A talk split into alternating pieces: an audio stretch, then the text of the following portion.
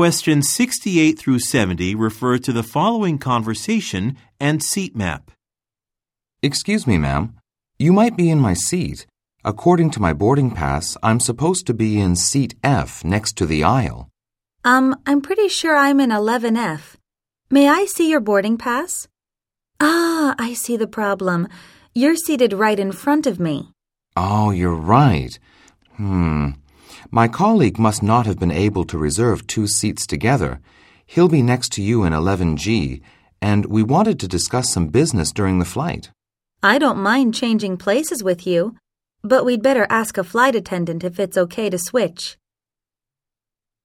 Number 68. Why does the man talk to the woman?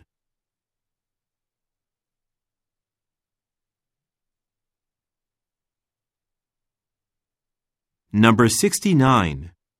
Look at the graphic. Which seat was the man assigned to?